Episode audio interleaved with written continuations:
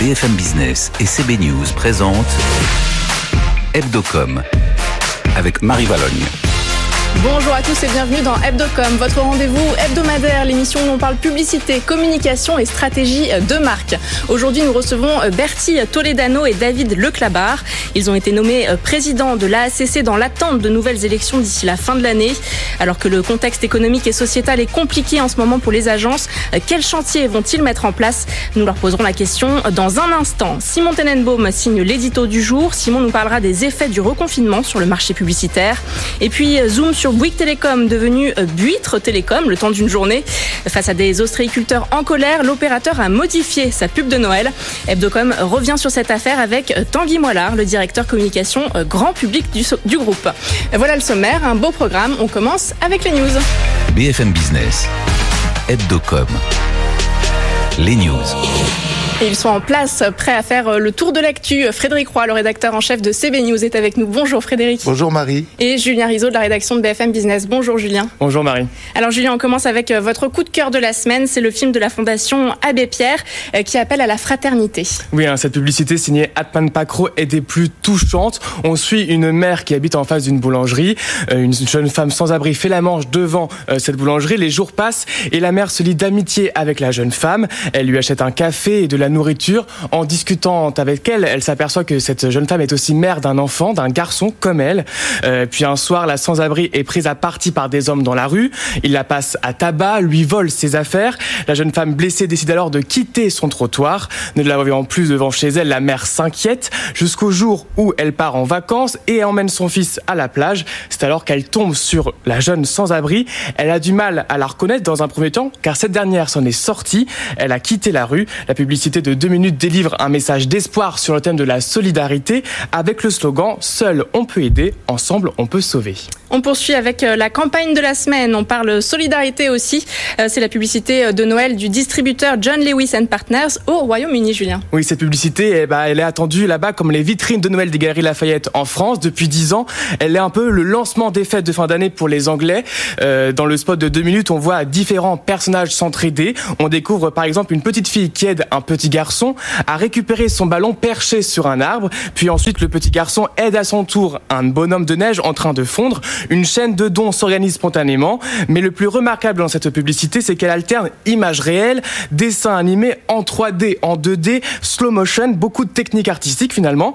Un spot sous le signe de l'amour qui a pour but de récolter des fonds pour des œuvres caritatives locales. Un travail cinématographique réalisé avec l'agence Adam and Eve de, de, DDB. Et on termine avec votre coup de com' de la semaine. Il est signé Sony. Oui, la PlayStation 5, la dernière console de la marque, est sortie ce jeudi. Et pour l'occasion, elle a pris en possession Londres. Euh, Sony a détourné la signalétique du métro de la ville. Vous savez, le fameux rond euh, avec une marque, under, enfin, avec marqué Underground au milieu. Euh, sur la célèbre place d'Oxford Circus, elle a modifié trois panneaux par, de nouveaux, par de nouveau aux formes des logos de la manette de la console. On peut voir donc un panneau en forme de triangle vert, un autre en forme de croix bleue et un dernier en, en, carré violet, une opération de communication astucieuse réalisée en partenariat avec les transports de Londres. Surtout que cette action de communication, eh bien, elle s'est déroulée directement en face d'un magasin Microsoft qui lui a sorti cette semaine aussi, enfin la semaine dernière plutôt, là, sa, sa nouvelle console, la Xbox Series X, un coup marketing mis en place pendant 48 heures. C'est ingénieux. Merci Julien Rizzo. Frédéric, allez, je vais être honnête. Oui, euh, la publicité honnête. dont vous nous parlez aujourd'hui, eh bien, il y a un journaliste ou une journaliste de cette émission qui vous a fortement incité à en parler. Et pourquoi nous a-t-elle incité à en parler, cette journaliste? Parce que dans cette publicité, il y a un chat, un mignon Un petit chaton, un mignon petit chaton cassé dans un sac Longchamp. Voilà, c'est un, un, joli film, le, le, le, le, film Longchamp qui sort, euh, qui, qui vient de sortir ces jours-ci, qui met des gens, des jeunes gens euh, beaux et chics et riches probablement, et euh, qui, qui, qui dialoguent comme ça. euh, C'est assez élégant, euh, assez joli, mais surtout, Marie, il y a ce chaton, Il y a ce chaton. et, euh, et c'est pour ça qu'on l'a choisi parce que voilà, c'est un Oui. cadeau. Il y a un beau sac aussi. Voilà. Merci Frédéric d'avoir parlé de cette publicité. C'est vrai que je l'aime beaucoup, une publicité signée par l'agence Fred et Farid. BFM Business, Hebdocom. L'invité. Et ce n'est pas un, mais deux invités que nous recevons aujourd'hui. Bertie Toledano et David Leclabar sont avec nous. Bonjour à tous les deux. Bonjour. Alors, vous avez été nommé il y a tout juste un mois président de l'ASCC, l'association des agences conseils en communication. En attendant, on le rappelle, de nouvelles élections. Vous avez pris ce poste, si on peut dire ça comme ça, très rapidement, de façon un peu euh, urgente suite à la démission de Laurent Habib. Euh, comment en est-on arrivé à cette situation? Bertie Toledano. Voilà. Alors, comment on en est arrivé là bah, on, peut dire il y a eu euh, une campagne sur les médias sociaux euh, qui était une campagne euh, qui visait Laurent Habib sur des affaires de harcèlement. Et il se trouve que l'ACC a pas répondu à cette campagne, ou en tout cas a pas communiqué sur euh, cette campagne. Et puis au bout d'un moment, on est arrivé à une situation de blocage telle que finalement Laurent, lui, euh, n'a eu le choix que de démissionner. Enfin, c'était son choix personnel, mais euh, il a démissionné. Et puis il a fallu se dire qu'est-ce qu'on fait dans l'intérim, puisque les élections n'étaient pas tout de suite prévues. voilà. Donc on s'est trouvé dans une communication de crise, enfin dans un moment de crise, tel qu'on peut en vivre dans les entreprises ou ailleurs, mais euh, dans une vraie situation de crise.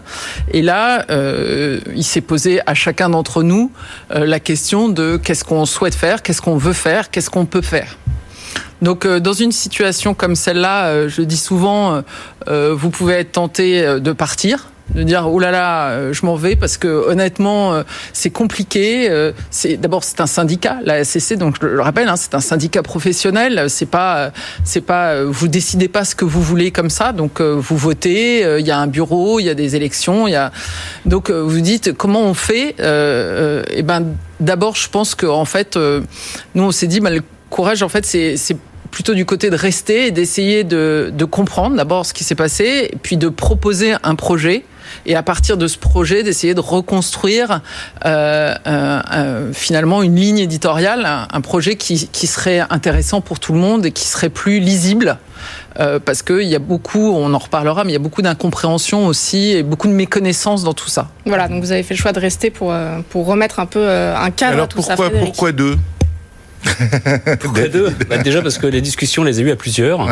Et euh, quand on, a proposé, en fait, euh, avec Bertie, on s'est dit, tiens, est-ce que ce serait pas le moment de proposer une lettre d'engagement à nos confrères et nos consoeurs? Et eh ben, On l'a fait tous les deux. On était porte-parole d'un groupe qui était plus large.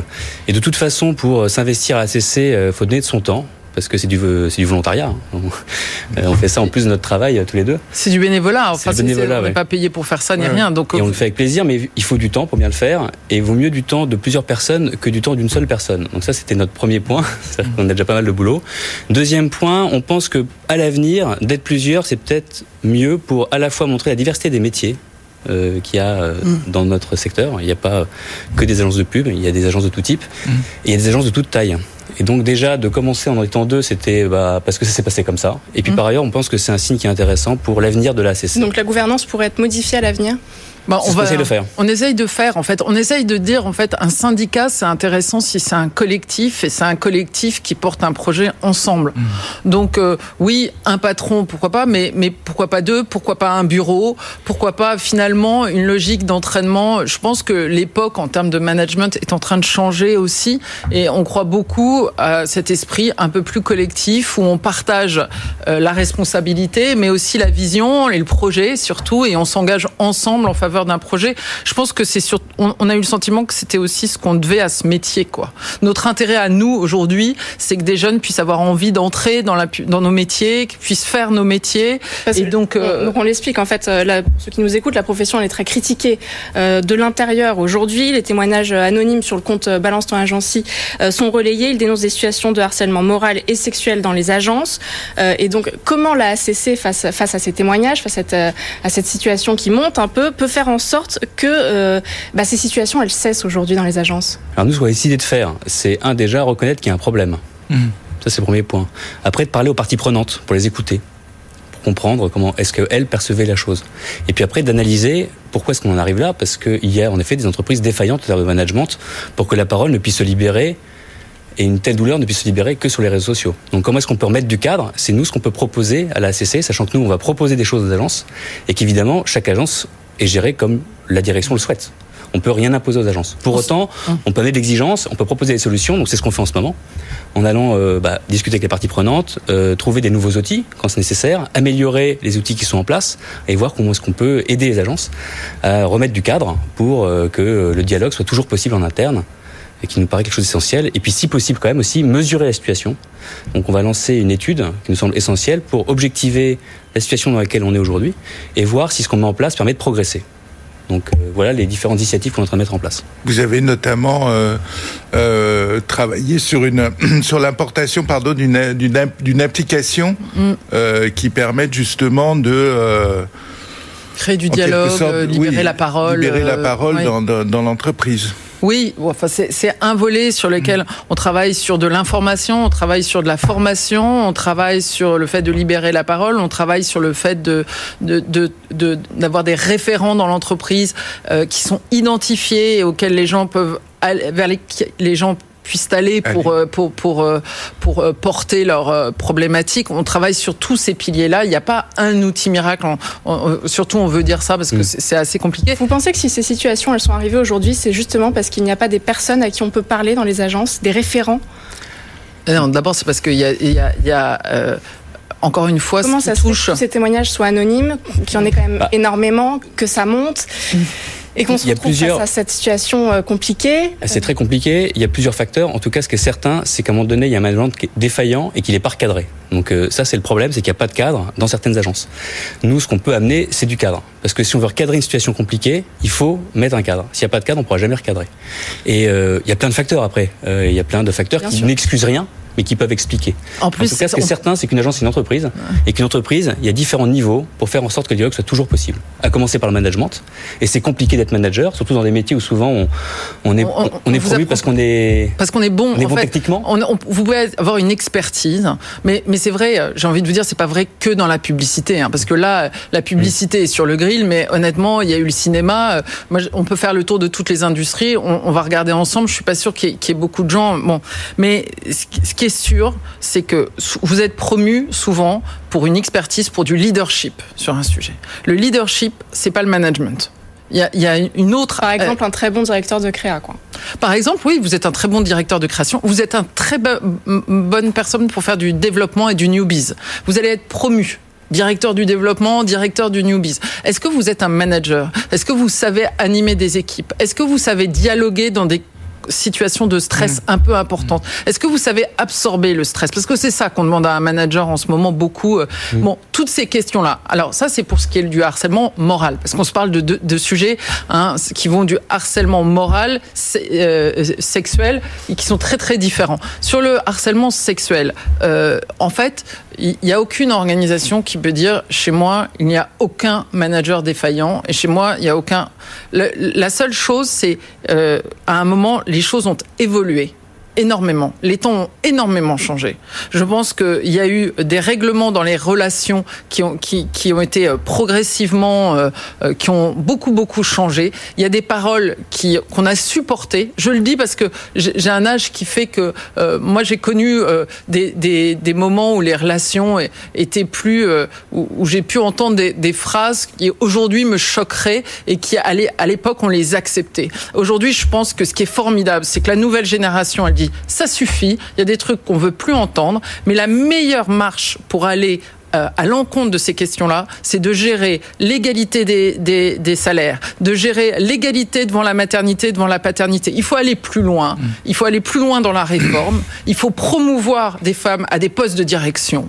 Et je pense qu'on on- dans cet équilibre-là, et c'est aussi la raison d'être de notre binôme, c'est dire c'est dans l'équilibre et dans le dialogue qu'on construira quelque chose qui est plus progressiste que ce qu'il est aujourd'hui. Frédéric Alors, toute ces, cette, cette affaire est arrivée dans un contexte compliqué, Mmh. économique évidemment, mais pas seulement, parce que la, la pub, de manière générale, est également euh, très critiquée de l'extérieur. Et on est euh, au bord des... Enfin, les, les, les états généraux de, de la communication vont, vont, être, euh, vont, vont, vont- vont être organisés, enfin sont organisés, mais vont être euh, publiés en quelque sorte. Euh, qu'est-ce que vous deux là sur ce sujet-là euh, prenez parce que voilà prenez en main? Bah, c'est une des raisons du fait qu'on soit mobilisé avec Bertie et d'autres, c'est que on pouvait pas laisser la ACC alors qu'il y a des sujets hyper importants à commencer par le harcèlement, mais pas que en souffrance. Il y avait aussi en effet les états généraux de la communication. Nous, on pense fondamentalement que nos métiers doivent être une force de progrès, sinon on n'a pas de raison d'être, et qu'on a toute notre place pour accompagner la transition quelle qu'elle soit. En tout cas, aller promouvoir une euh, consommation qui soit plus épanouissante pour tout le monde et plus vertueuse, c'est essentiel aujourd'hui. Ça plaît de tout le monde. Pour autant, il faut que l'offre euh, soit au niveau. Donc, il faut aussi être patient parfois parce que toutes les entreprises sont pas prêtes. Mais pour aller créer des imaginaires qui donnent envie du futur, c'est notre métier. Donc peut-être que dans le passé, nos métiers ont promu des choses qui à l'époque étaient bien, ne le sont plus. Mais on est complètement capable aujourd'hui de promouvoir. Euh, c'est de faire de la publicité un, outil en fait. Un outil de changement. C'est ce qu'on fait. Oui, bah, c'est ce qu'on fait tous les jours en fait. Donc il n'y a pas de raison qu'on puisse promouvoir des voitures à un moment donné, qu'on puisse pas promouvoir des vélos demain quoi. Je, dis euh, souvent ça. on a une place là-dedans à jouer. Je dis souvent ça à mes équipes. Le conseil n'est pas neutre ça n'existe pas en fait. Le conseil, euh, vous, vous, vous, conseillez vos clients en fonction de ce que vous percevez de la société. Notre métier, c'est d'abord un métier d'écoute. C'est d'abord un métier où on absorbe ce qui se passe dans la société, on regarde les gens évoluer, on les regarde changer dans leur comportement et on dit aux entreprises Oh, attendez, votre produit, vos usages, vos services, nous, ce qu'on trouve intéressant par rapport à ce qui se passe. Donc, il nous appartient d'avoir un rôle d'orientation sur les sociétés qu'on conseille et de les orienter vers une consommation qui est plus responsable, qui est plus raisonnée, qui est plus claire euh, et, par rapport aux, générations à venir et par rapport à la transition euh, climatique. C'est c'est normal. Ça va être une transformation. C'est une transformation qu'on souhaite. Et je pense que c'était notre premier acte dans la lettre d'engagement, c'est de dire en fait, on a envie du changement. Nous ne sommes pas des forces réactionnaires. Nos équipes ont envie de changement ce qu'on dit là, nos équipes le ressentent. On, vit dans la société. Alors parfois on est un peu déconnecté, on est certainement trop parisien, euh, et tout ça pourrait le changer d'ailleurs. Mais pour autant, on voit bien que le monde évolue. Et on a envie, on a envie d'avenir d'une certaine façon. Donc à nous d'arriver à trouver des imaginaires qui puissent promouvoir des comportements plus vertueux. C'est pas facile, mais c'est ce qu'on essaie de faire. C'est en, en, cours. Merci à tous les deux, en tout cas, d'avoir répondu à nos questions. Bertie Toledano, présidente de BETC, et David Leclabar, président de l'agence Australie.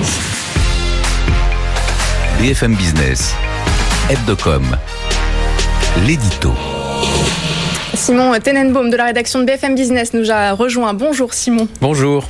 Euh, Simon, vous nous parlez des effets du reconfinement sur le marché publicitaire. Alors le, cataclysme du printemps est pour l'instant évité.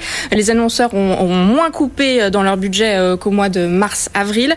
Mais pas de miracle. Hein. Euh, la deuxième vague va peser et faire plonger encore un peu plus bas le marché publicitaire pour l'année 2020. Ouais, la bonne nouvelle, c'est qu'il n'y a pas eu d'arrêt massif des campagnes. Hein. Ça, je crois qu'on peut le, on peut le dire. Les annonceurs ont agi assez différemment par rapport au premier confinement. Euh, France Pub estime que l'impact négatif du reconfinement sera quatre fois moins violent que celui euh, du, du printemps. Euh, pour les médias historiques, on attend des dépenses publicitaires, par exemple, en baisse de 16% au quatrième trimestre, alors qu'on était en baisse de 46% au deuxième trimestre. Alors, plusieurs raisons. Euh, un confinement plus souple, évidemment, avec davantage de magasins ouverts cette fois. La perspective d'une réouverture des commerces autour du, du 1er décembre. tout ça avec l'approche des fêtes de fin d'année hein, qui, qui catalyse le marché. les annonces autour de l'arrivée d'un vaccin malgré tout qui crée un peu d'optimisme. Et, puis des annonceurs qui ont cette fois eu le temps d'adapter leurs canaux de distribution, le click and collect, le drive, les ventes en ligne, tout ça. Euh, c'est d'ailleurs surtout les investissements euh, dans le digital qui résistent à cette seconde vague. Ils avaient déjà bien résisté à la première vague, mais on peut s'attendre à ce qu'ils résistent encore très bien lors de cette seconde vague des annonceurs qui ont aussi euh, tiré les leçons du premier euh, confinement parce qu'un désinvestissement euh, trop massif, c'est une vraie prise de risque et ça rend difficile la reprise quand on peut reprendre la parole et rouvrir les magasins. Et alors dans le détail, en chiffres, ça donne quoi? Alors, les prévisions pour 2020 ont été abaissées, euh, mais pas tant que ça. On était à moins 20% euh, pour euh, l'ensemble du marché de la communication avant cette seconde vague. France Pub table maintenant sur moins 22%. Ça fait quand même 7 milliards d'euros de moins par rapport à 2019. Mais là encore, beaucoup de disparités selon les supports de communication. Euh, tout ce qui est événementiel, salon, foire, marketing direct, euh, très très négatif, à moins 29%. Les médias historiques dans leur ensemble sont à euh, moins d'un quart, moins 25%, avec là aussi des disparités. Évidemment, cinéma, affichage sont beaucoup plus dans le rouge. la presse est à moins 24%. Et radio et télévision qui s'en sortent un peu mieux, avec moins 15% pour la télé, moins 13% pour la radio. à ce propos, on voit à nouveau que le reconfinement a cet effet positif sur les audiences, qui permet d'un peu compenser la baisse des investissements, ce qui aide la télévision notamment à résister. On a eu les chiffres de médiamétrie de la semaine dernière, par exemple, qui montrent une hausse de 35 minutes de la durée d'écoute quotidienne euh, des Français. C'est une hausse de 15% du temps passé devant la télévision. Euh, la pub digitale, enfin, qui euh, fait voilà fait preuve de beaucoup de, de, résistance. On le disait, notamment tous les leviers qui permettent d'activer des ventes rapidement en ligne. On pense aux achats de mots clés sur Google. On pense évidemment aux résultats publicitaires d'Amazon qui vont sans doute être très bons. au final, on s'attend à un marché de la pub digitale en baisse de seulement 4% cette année. Merci Simon Tenenbaum. Allez, on change de ton. Euh, tout de suite, on vous parle d'huîtres dans Hebdocom. Oui, c'est possible. Et c'est avec euh, Bouygues Télécom, vous allez voir. BFM Business. Hebdocom. Le Zoom. Le directeur communication euh, grand public de Bouygues Télécom est avec nous. Bonjour Tanguy Moilard. Bonjour. Alors vous avez dévoilé votre publicité de Noël chez Bouygues Télécom, une campagne de fin d'année importante pour vous. Euh, mais surprise, elle a suscité la colère des ostréiculteurs bretons à cause d'une phrase. On écoute. Tiens, en parlant de recettes, il y aura mon cousin et ses huîtres. Alors je sais que t'aimes l'aventure, mais là, je te le déconseille. Chaque année, il y en a un qui tombe malade. Alors la blague n'était pas du goût euh, de tout le monde et pas euh, surtout pas des ostréiculteurs du Morbihan.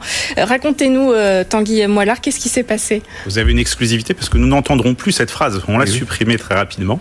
qu'est-ce qui s'est passé? On a envoyé cette campagne un vendredi soir avec la joie qui accompagne toutes nos campagnes de Noël.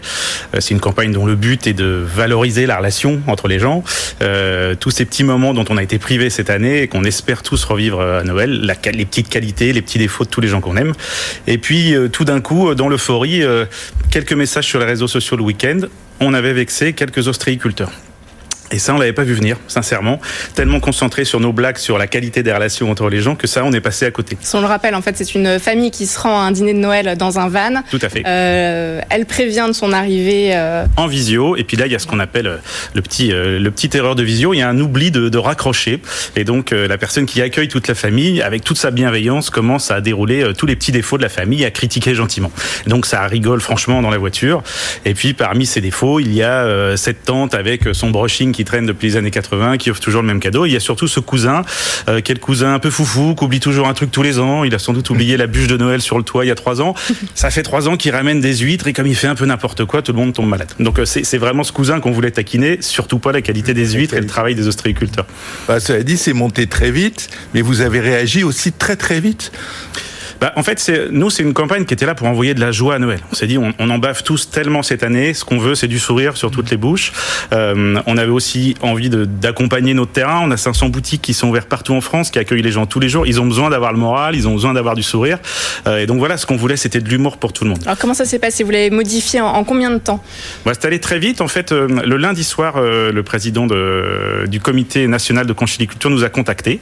C'était un échange qui était constructif et intéressant, même si un peu tendu au début parce qu'on a, on a compris vraiment la douleur et la difficulté des ostréiculteurs cette année. Donc c'est en comprenant ça qu'on s'est dit on peut, on peut pas laisser ça, faut changer vite. Alors on savait pas comment ni quoi, mais on s'est engagé à changer le plus vite possible. Et donc entre le lundi soir euh, et le mardi, on a commencé à débrancher notre campagne et à la corriger. Et dès le jeudi matin, on a mis en ligne une nouvelle version et qui s'est retrouvée également en télé dès le jeudi soir.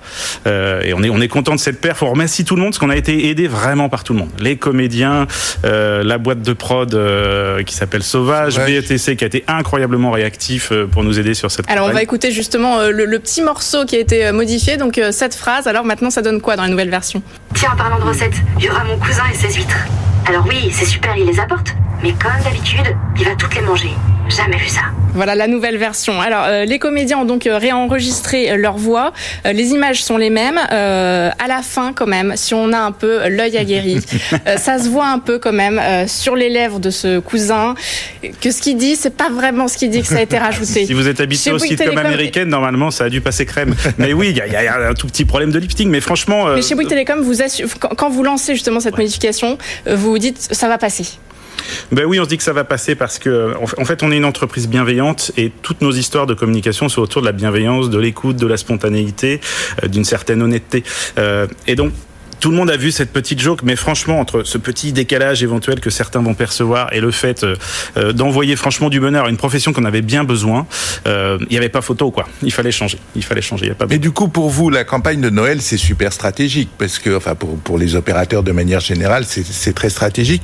Et là, vous y avez gagné au fond à la fin. Cette petite histoire, ça fait un, un petit plus. euh, Je pense que si on n'avait pas bougé, on y aurait perdu franchement. Le fait Oui. d'avoir bougé euh, fait qu'on sort euh, tous les deux euh, par le haut. C'est-à-dire que ce travail qu'on a fait, nous, pour aller très vite sur notre communication, et puis euh, cette opération de RP qu'on a fait avec les amis ostréiculteurs le samedi, euh, l'idée c'était que nos deux professions sortent par le haut avec le sourire comme des gens Alors, réactifs et Pour généreux. expliquer donc pour ceux qui nous Ouais. écoutent, le samedi en fait vous avez invité donc les ostréiculteurs et vous avez changé. Euh, Bouygues Télécom est devenu euh, Buitre, Buitre. Télécom. hein. Une boutique est devenue. euh, Bouygues on a voulu- Voilà, Ouais. expliquez-nous, racontez-nous. On a voulu aller au bout de l'histoire. En fait, le- certains ostréiculteurs euh, de la région euh, de l'Orient euh, sont venus, euh, j'ai envie de dire, offrir une nouvelle décoration de Noël à notre boutique en la recouvrant de coquilles d'huîtres et de guano euh, dès le mardi matin. Et donc, euh, ils ont beaucoup apprécié notre réactivité. Ils nous l'ont dit. Ils nous ont dit, vous savez, nous, on est de tous les combats, nous les Bretons, et souvent on nous écoute pas, et souvent on n'est pas respecté. Vous, vous nous avez écouté, vous avez modifié très vite, et en plus vous venez nous voir. Donc franchement, on est touché, on a, on a envie de faire quelque chose avec vous. Et donc on les a accueillis, la même équipe, pour venir vendre et présenter leurs huîtres euh, devant notre magasin, et on a passé une journée formidable le samedi. L'ambiance devait être meilleure, on imagine. Merci Tanguy Moillard d'avoir été à nos côtés, le directeur communication euh, grand public de Bouygues Télécom. Hebdocom, c'est fini pour aujourd'hui. Euh, merci Frédéric Roy, le rédacteur Merci, en chef Marie. de CB News, qui est toujours avec nous, fidèle au poste. On se retrouve la semaine prochaine pour un nouveau numéro d'Hebdocom sur BFM Business. Tout ce qu'il faut savoir sur les marques et leur stratégie de communication. Hebdocom sur BFM Business.